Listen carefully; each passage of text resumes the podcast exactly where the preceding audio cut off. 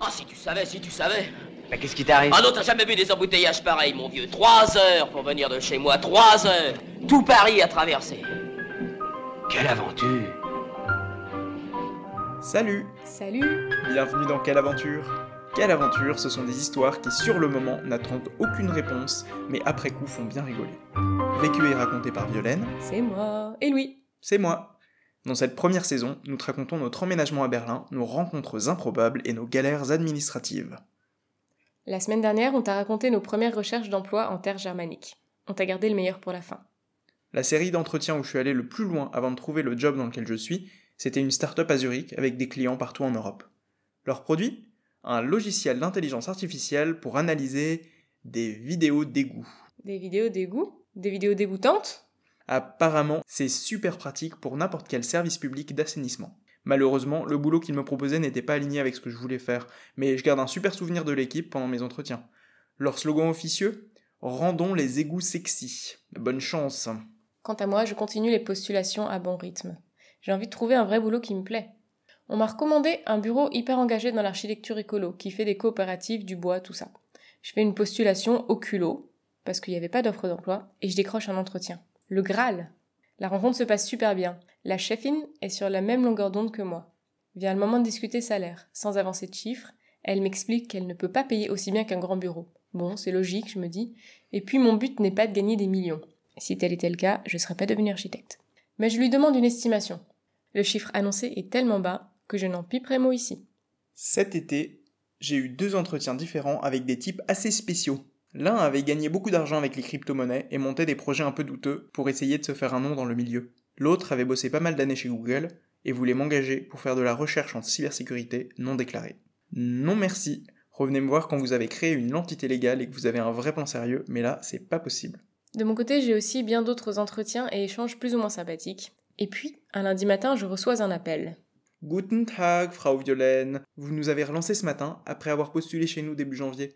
Mais je vous avais répondu pour un entretien et je n'ai pas eu de retour. Nous sommes très intéressés par votre candidature. Et vous n'avez pas reçu notre réponse? Stupeur. Tremblement. Rien Non Nada Nichts Ma boîte mail m'a encore joué des tours. Normalement, le processus de recrutement est terminé, mais est-ce qu'on peut se voir tout de même? Je saute sur l'occasion. Faut dire que ce bureau-là m'intéresse drôlement. Bah oui, évidemment. Rendez-vous dans deux heures. Ganz spontan. Le courant et l'enthousiasme réciproque, de l'épisode précédent, sont bel et bien là. J'explique aussi que j'ai une autre offre d'emploi en suspens et qu'une réponse rapide serait très appréciée. Ok, j'en discute avec mes associés ce soir, j'essaye de t'appeler dans la foulée, mais je suis vraiment ravi qu'on ait pu se voir. C'est incroyable ce timing. Le soir même, j'ai un appel, toujours en allemand. J'ai discutiert avec mein associé et blablabla. Tu peux arbeiten des Buffret-Brûer chez nous. Son ton est si peu en accord avec le contenu que je réponds. Mais c'est une bonne nouvelle, non? Et celui qui sera mon boss éclate de rire. ouais, j'ai fait du théâtre. Trop bien alors, on se réjouit. Il n'y a plus qu'à attendre le contrat dans ma boîte mail. Moi aussi, j'ai trouvé un job super intéressant qui mêle recherche en sécurité, blockchain, développement logiciel. Je bosse sur une boîte qui fait du consulting en cybersécurité avec un bureau à Berlin. Je leur avais envoyé mon CV et une lettre de motivation en juin. Même pas de proposition d'interview, rien. En arrivant à Berlin en octobre, je les contacte à travers un ami d'amis. Après un appel, ils m'invitent à prendre un café au bureau. On fait une interview informelle. Je crois qu'ils m'ont bien aimé parce que quelques jours plus tard, je reçois une proposition d'emploi. Comme quoi, il faut vraiment pas hésiter à utiliser son réseau pour rencontrer des gens. Je me plais beaucoup dans cette boîte, heureusement que je ne me suis pas arrêté à leur première impression. L'ironie, c'est que sans parler allemand, j'ai trouvé un travail en trois semaines seulement. Vénard Remarque, moi aussi, hein, ça m'aura pris trois mois. J'ai tout de même une crainte. Tu sais, ce truc qui est bien bien ancré dans la tête. C'est que Louis finisse par travailler pour les services secrets et mettre sa vie en danger.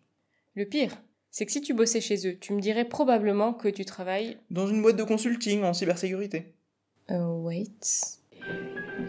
Quelle aventure Allez, sur ces bonnes nouvelles, on vous laisse et on vous donne rendez-vous la semaine prochaine pour une journée un peu spéciale. On va fêter ça.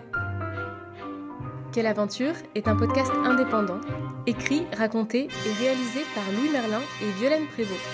L'introduction est un extrait du film L'homme de Rio de Philippe de Broca, musique de Georges Delerue.